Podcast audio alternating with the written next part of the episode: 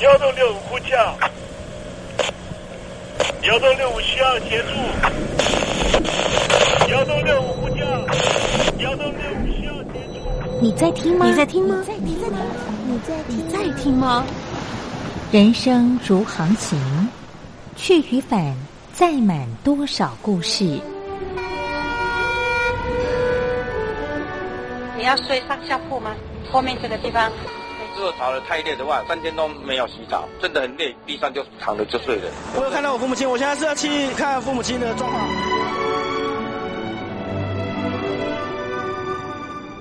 聆听故事湾，让每个故事找到属于自己的码头。我到了那儿以后，我们就往妈妈家去。我一到那边，就感觉我妈妈已经她能够活活下来都不容易。我知道，他没他没跟我讲，我也不敢问，好好苦。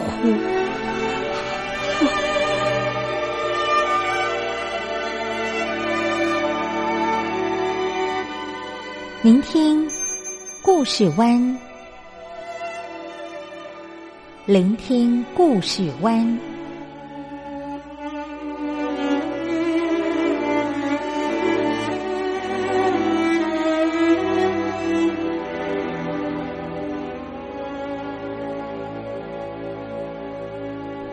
故事总有一个停泊的港湾。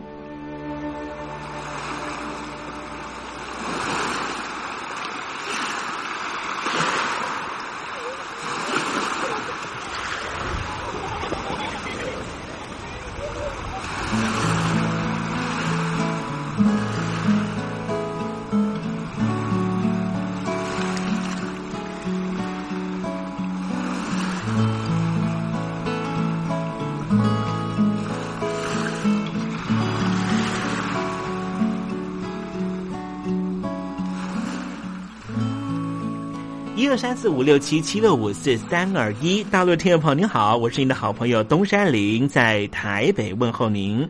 正在为您进行的栏目就是聆听故事湾，一二三四五六七七六五四三二一，全年无休，每天在空中为您服务。您在每天的凌晨三点十分，或是傍晚的六点十分，都可以在光华之声频道收听到这个栏目。聆听寰宇趋势，不用太多解释，因为聪明的你心中自有诠释。亲爱的听众朋友，我们的节目早晚各一次，听众朋友你可以选择最适宜的时间，和东山林共度这短暂的五十分钟的时光，就在光华之声的频道空中相见。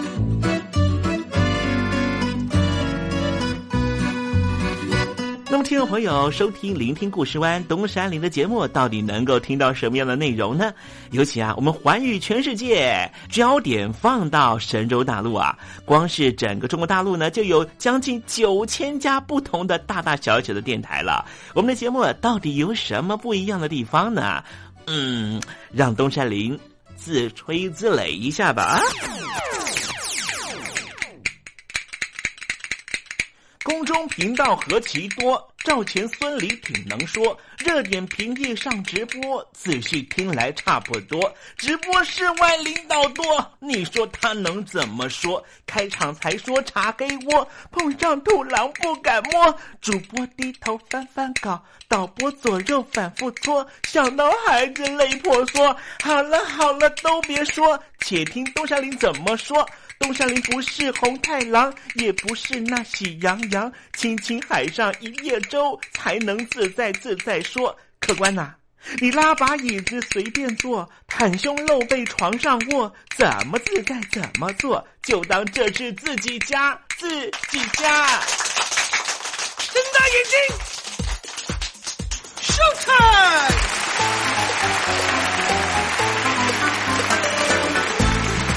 听众朋友，你好，我是你的好朋友东山林，在台北问候您。正在为您进行的栏目就是《聆听故事湾》啦。为什么节目的开场要这样的隆重呢？因为在凌晨三点钟的时候才进行我们的节目啊。听众朋友可能正在打瞌睡之中，或是呢在睡梦之中，所以呢要赶快把听众朋友呢让那瞌睡虫踢到九霄云外啦。听众朋友，今天的节目非常的精彩，千万不要错过喽。那么精彩的内容到底包含了什么呢？赶快让东山林为您报告。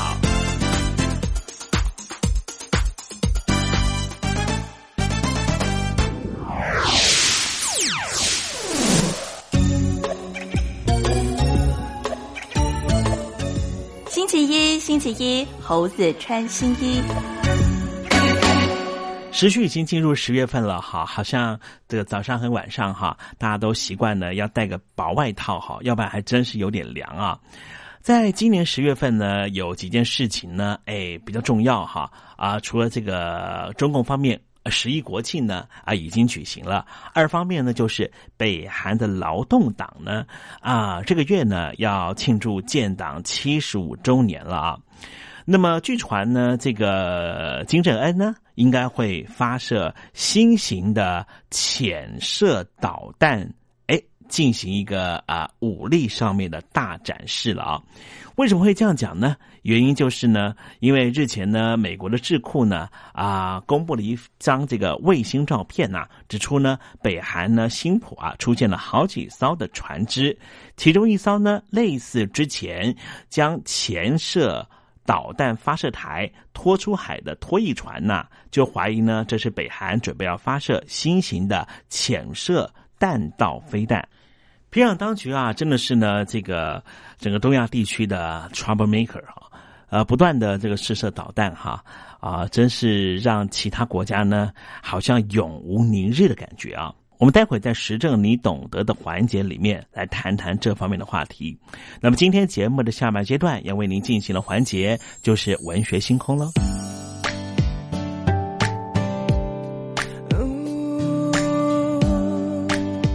Baby 是我。我忘了，Let me know，最后一首歌，再见。你说我好声音，嗯，该唱歌给你听。我是李九泽。如果再见我，再见我，这都是我新专辑的歌名。想知道怎么唱吗？赶快把我的专辑带回家。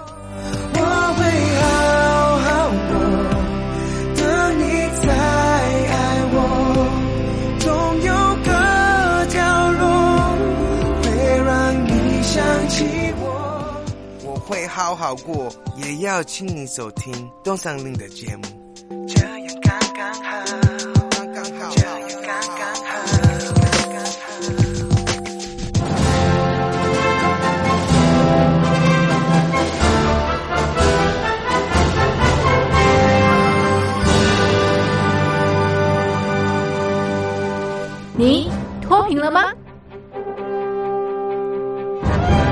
年轻时候的习近平就深知贫困之苦。我当时和村民们辛苦劳作，目的就是让生活过得好一些。因此，扶贫一直是习近平的重要工作。二零一五年，习近平在中央扶贫开发工作会议上做了二零二零大陆全面脱贫的承诺。到二零二零年，我国现行标准下，农村贫困人口实现脱贫，是我们的庄严承诺。一诺千金，全社会要行动起来，进锐出战，精准施策。于是，一场脱贫攻坚战席卷大陆。为了打赢扶贫攻坚战，大陆提出了精准扶贫。世界上大部分采用的扶贫方式，都是将扶贫的钱平均分给贫困者。中国的精准扶贫则完全不同。为了让资金使用更高效，扶贫效果更好，中国根据村子的特点。以及每户村民档案记录的不同情况来分配钱，安排不同的扶贫方式。于是，有的村子做起了旅游业，有的村子通过修路大桥，极大的增加了农产品的销量；有些没有工作能力的老人，给他们生活所需资金保障；有些缺乏劳动技能的，给他进行职业培训。中国扶贫就是这样结合村子的特点与个人的情况，以个性化定制为每个贫困户找出脱贫方式，这就是中国扶贫的精准度。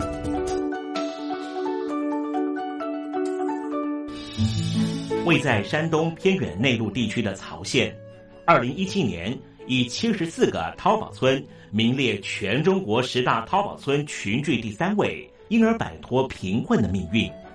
丁楼村是曹县淘宝村的鼻祖，全村有九成多的家庭在家开网店，大多以服装加工业为主，并形成产业，带动周边乡镇跟进发展，连人口都跟着回流。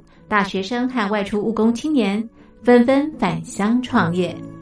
二零一六年，丁楼村的全年电商销售额已高达三个亿，产品远销十多个国家和地区。百分之八十以上的人家拥有私家车。从二零一六年到二零一九年，大陆累计发放三千八百多亿人民币，并动员大量人力，全力扶贫。今年就是二零二零年，大陆彻底脱贫奔小康了吗？大陆国运总理李克强在今年人大会议闭幕后的中外记者会上，他是这么说的：“中国是一个人口众多的。”发展中国家，我们人均年收入的平均水平是三万元人民币，但是有六亿人每个月的收入也就是一千元，一千元在一个中等城市可能租房都困难。现在又碰到疫情，其中有一位农民工。说他五十多岁了，在外打工三十多年，每年如此，但今年就没有找到工作，全家都陷入困境。唉，听众朋友，你脱贫了吗？欢迎听众朋友来信分享你的脱贫经验，或者大陆政府脱贫做法与建议。我们准备高端短波收音机要送给您哦。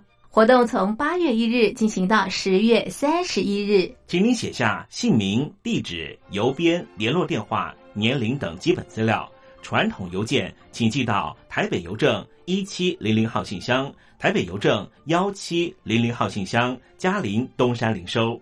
电子邮件请寄 lily 三二九 at ms 四五点 highnet 点 net，l i l i 三二九 at ms 四五点 highnet 点 net。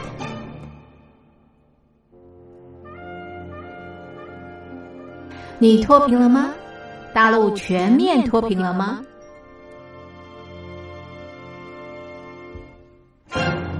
现在，请习近平同志讲话。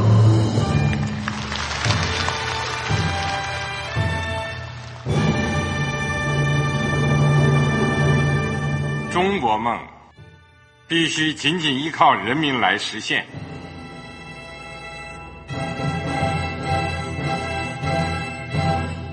好国民得关心家事、国事、天下事。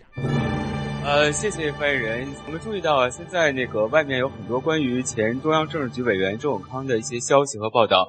我不知道发言人对这个事情有没有什么可以呃透露、可以披露的。国家对于公示啊，不是什么东西都要公示的。我只能回答成这样了，你懂的。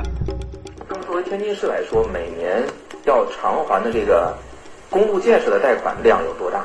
哎，这个好国民，这个偿还得回避时政敏感议题。因为他这个这个事儿，我就不好再说太细。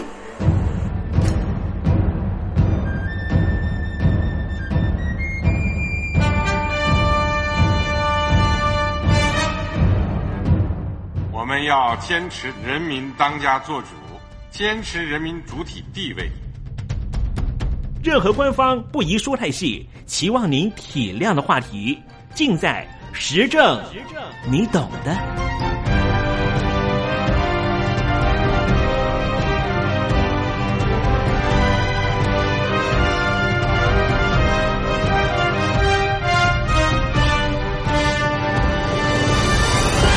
我只能回答这样了，你懂的。那些官方无法为您说太细的事情，就让东山林为您详细的说明白。天婆早上好，晚上好，正在为您进行的栏目就是聆听故事湾。此刻为您进行的环节就是时政，你懂的，一同关心焦点话题。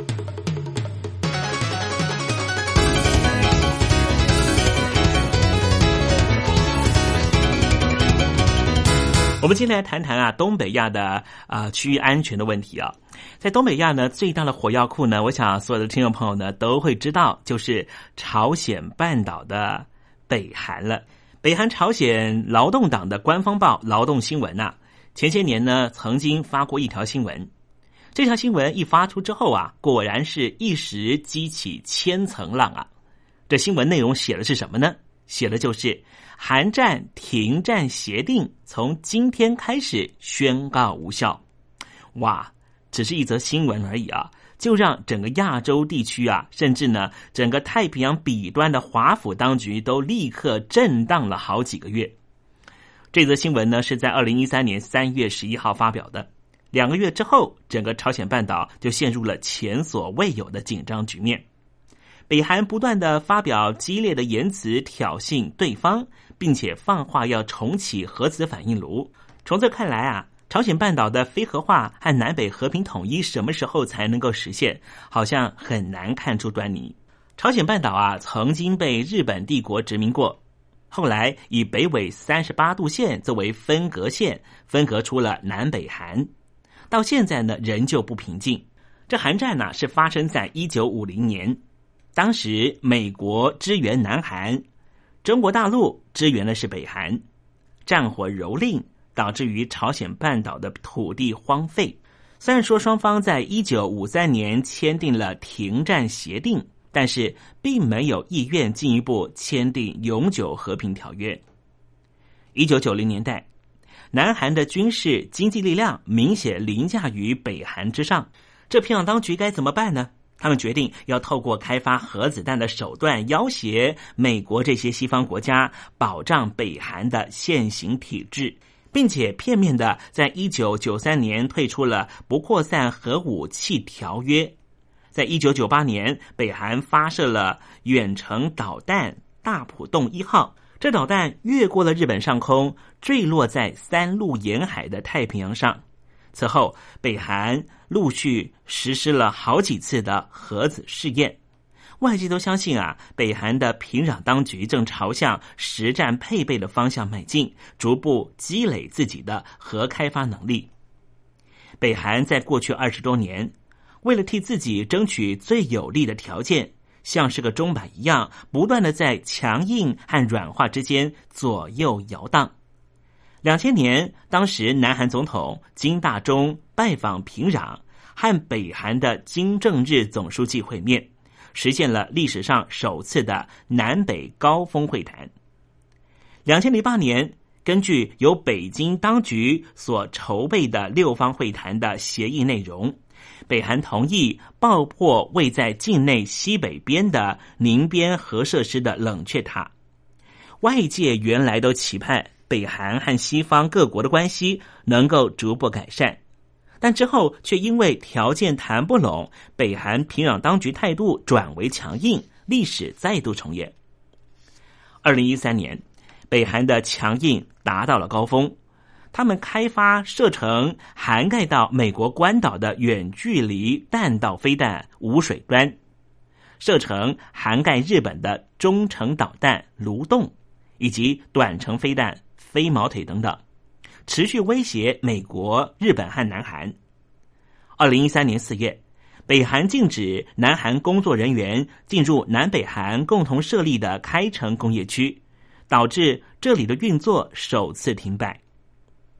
对于北韩来说，这是赚取外汇非常重要的地方，所以外界认为北韩不至于对开城下手。北韩啊，不仅干预经济，也从政治上面进行挑衅作为。北韩当局对在平壤拥有驻外使馆的国家，以本国进入战争时期为由，要求相关外交人员、商务人员离开平壤，不仅如此，二零一三年四月九号，北韩还以无法保证安全为由，建议连同首尔在内的所有外国人应该做好撤离的准备。对此，南韩的统一部当时的部长柳吉非常的忧心。他说：“北韩一连串的发言，其挑衅程度都是前所未见。”之后，就连对于北韩最具影响力的友好兄弟国北京的中共当局。也对平壤当局做出制裁，包含了中国大陆四大银行之一的中国银行决定冻结北韩外贸银行的账户。北京当局这一连串的施压，虽然稍稍平息了平壤当局的挑衅，但是危机并没有解除。北韩从已故的金日成主席、金正日总书记到现在的金正恩，这样的政治世袭已经横跨了三代。权力基础也许开始不稳定。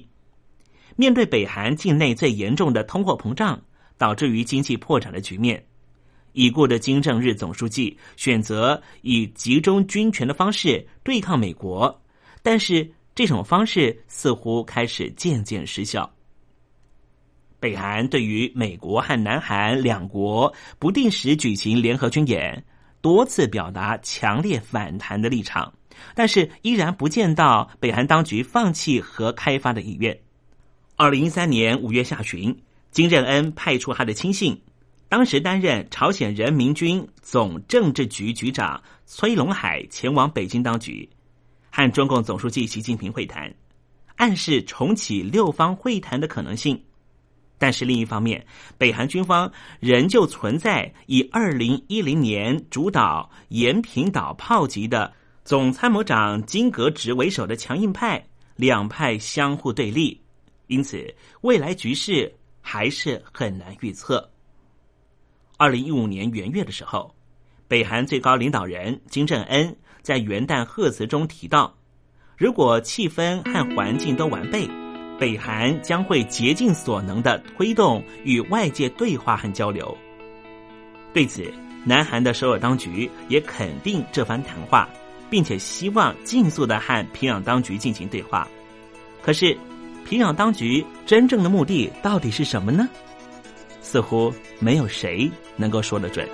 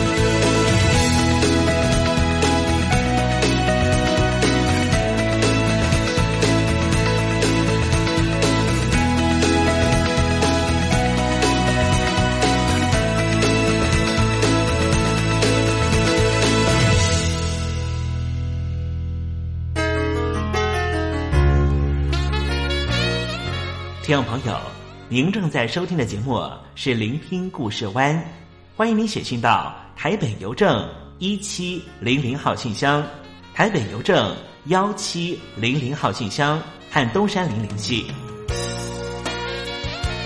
东山林就是东边的山里有只麒麟的东山林，东山林等候您的来信哦。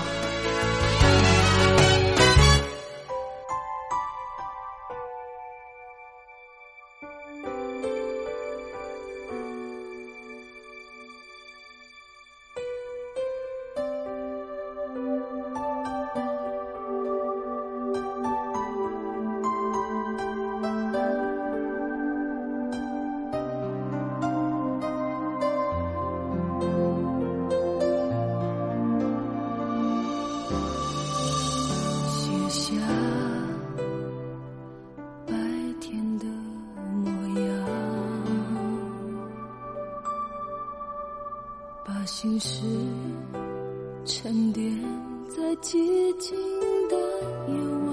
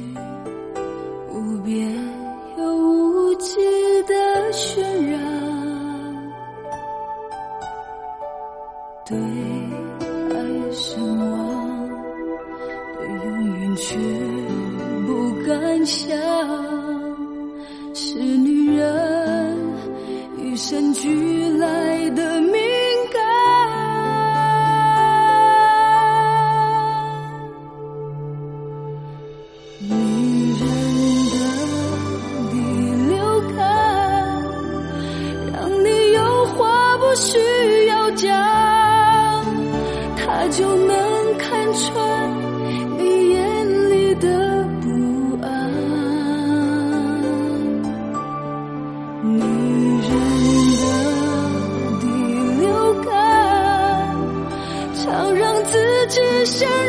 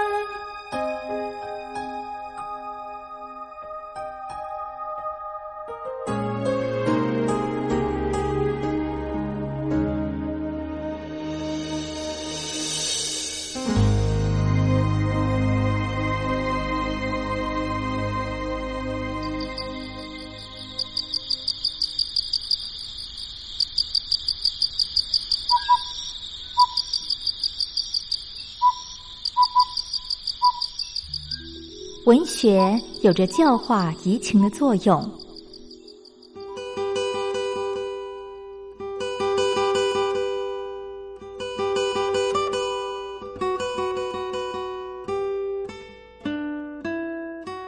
它开辟了你我的视野，转变我们的气质，陪伴我们度过生命中的每一段起伏跌宕。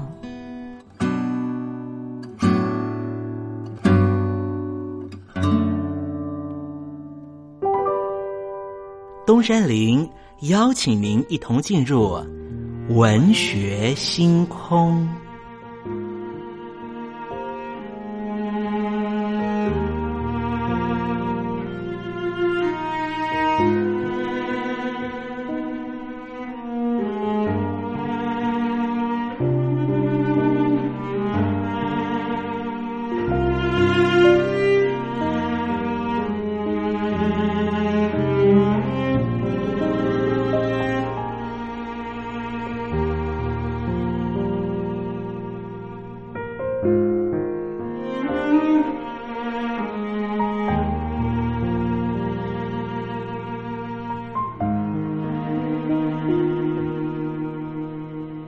文学星空，文学带给我们的不是抽象艰涩的僵化信条，而是活生生的生命经验。听众朋友您好，我是东山林，跟着我一起推开作家的人生画卷，试着找出属于我们自己的人生启示吧。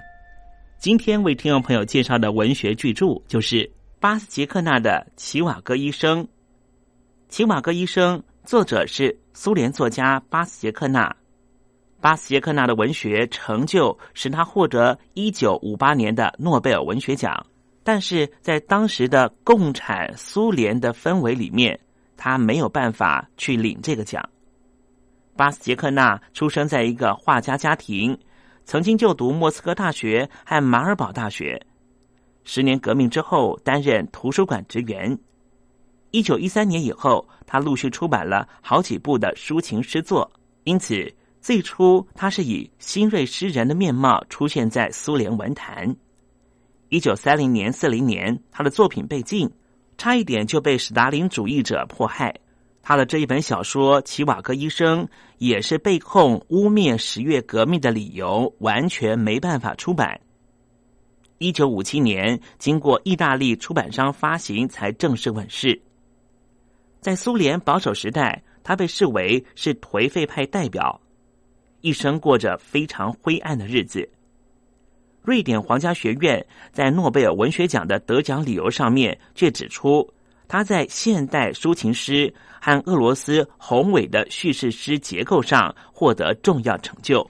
齐瓦戈医生的故事背景设定在一九一八年十月革命之后的俄罗斯。原来在旧的俄罗斯军队服役的齐瓦格医师逃离了莫斯科，到乌拉尔寻求新生活。不久却被红军游击队绑架，历经千辛万苦逃回莫斯科，最终家破人亡，倒闭街头。这本书描写一名知识分子在十月革命前后三十年历史的激变中悲惨的命运和思想的转折，严厉批评苏联共产党革命的盲点。巴斯杰克纳认为，红色革命沦为少数人的权力工具。马列思想并非科学，革命也不等同真理。这部书带给他的灾难，不仅于被查禁和拒领诺贝尔奖而已，他也被开除苏联作家协会的会籍。俄文的俄罗斯苏联文学史上根本就找不到他的名字。一直到一九八七年，他才被迈向改革运动的苏联政府恢复了名誉。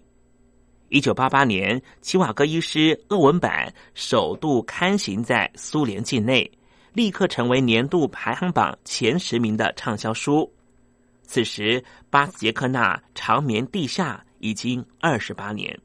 和普赫士相同的是，东方读者几乎忘了巴斯杰克纳真正的成就在他的诗歌。巴斯杰克纳在风烛残年的最后岁月，完成了祖诗《雨过天青》。他的悲凉自我情况和对未来希望的坚持，恰好是他本人对于俄罗斯文坛的意义。对于西方资本主义社会的文学读者而言，巴斯杰克纳的作品充满了斯拉夫民族特有的抒情风趣，但是在他自己祖国中，他却被视为一个具有西方心灵的现代派作家。好了，听众朋友，今天的文学星空为您点亮的文学作品就是齐瓦戈医生，这是俄罗斯作家巴斯杰克纳的作品。希望听众朋友能够拨冗阅读。当我们真实的进入这本书的情境，透过反省思索，一定可以获得踏实的心得。文学星空，我们下回见。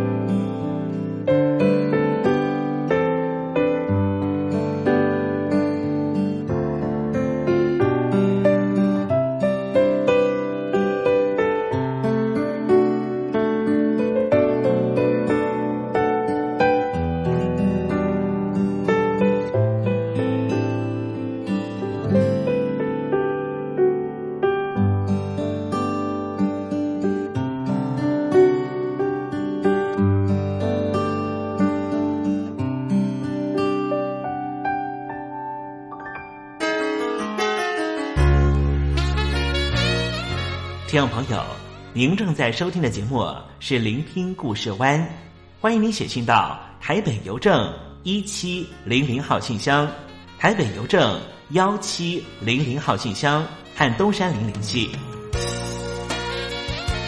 东山林就是东边的山里有只麒麟的东山林，东山林等候您的来信哦。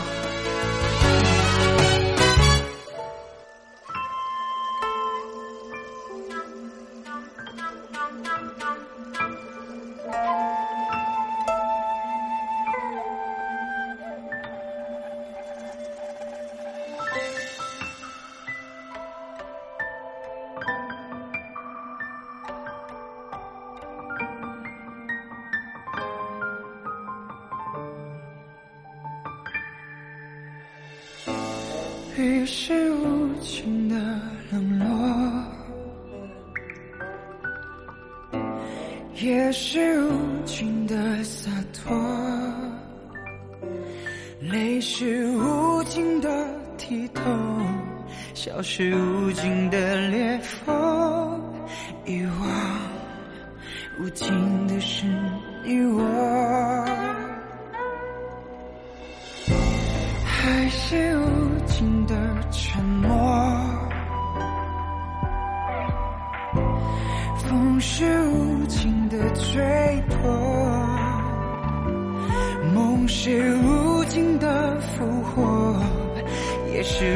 尽的脆弱。一望无尽是无尽的借口。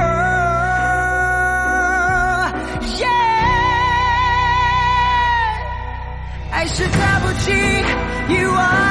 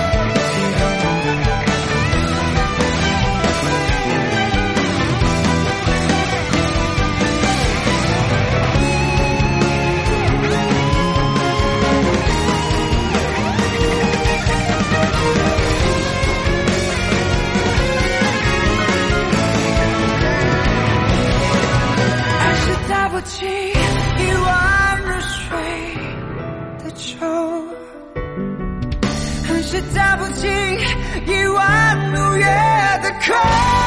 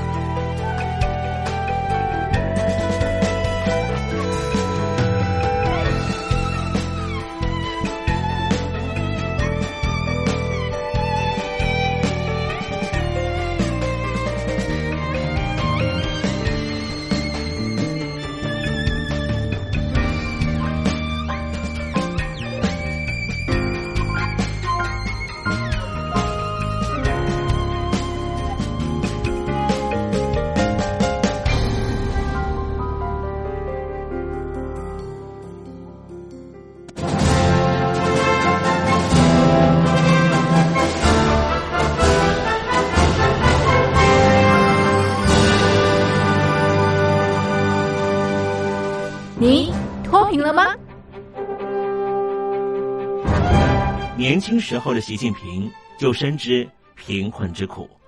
我当时和村民们辛苦劳作，目的就是让生活过得好一些。因此，扶贫一直是习近平的重要工作。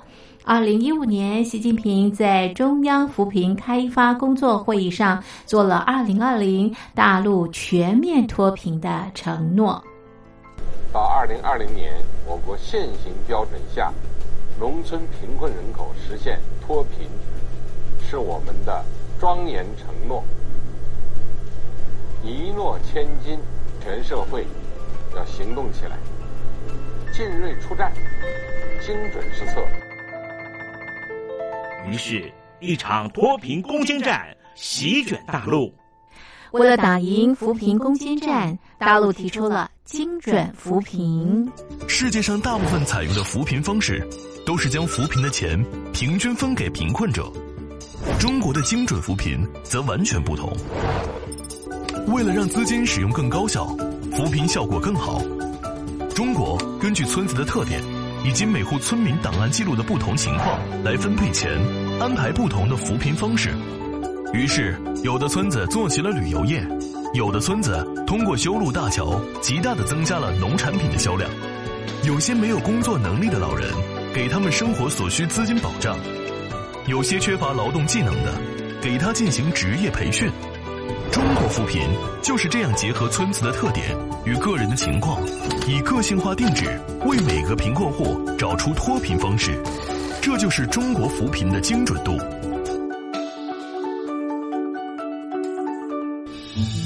位在山东偏远内陆地区的曹县，二零一七年以七十四个淘宝村名列全中国十大淘宝村群聚第三位，因而摆脱贫困的命运。丁楼村是曹县淘宝村的鼻祖，全村有九成多的家庭在家开网店，大多以服装加工业为主，并形成产业，带动周边乡镇跟进发展，连人口都跟着回流。大学生和外出务工青年纷纷返乡创业。二零一六年，丁楼村的全年电商销售额已高达三个亿，产品远销十多个国家和地区。百分之八十以上的人家拥有私家车。从二零一六年到二零一九年，大陆累计发放三千八百多亿人民币，并动员大量人力全力扶贫。今年就是二零二零年，大陆彻底脱贫奔小康了吗？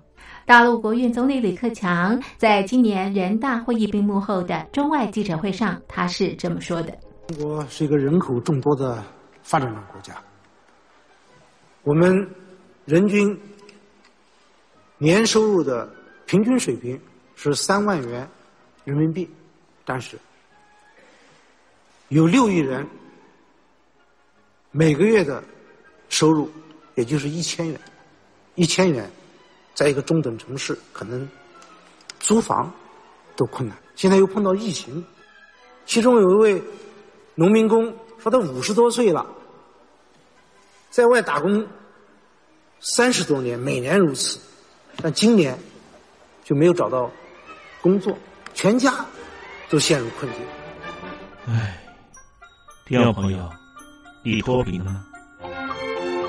欢迎听众朋友来信分享你的脱贫经验，或者大陆政府脱贫做法与建议。我们准备高端短波收音机要送给您哦。活动从八月一日进行到十月三十一日，请您写下姓名、地址、邮编、联络电话、年龄等基本资料。传统邮件请寄到台北邮政一七零零号信箱，台北邮政幺七零零号信箱，嘉陵东山领收。电子邮件请寄 lily 三二九 at ms 四五点 highnet 点 net l y l i 三二九 at ms 四五点 highnet 点 net。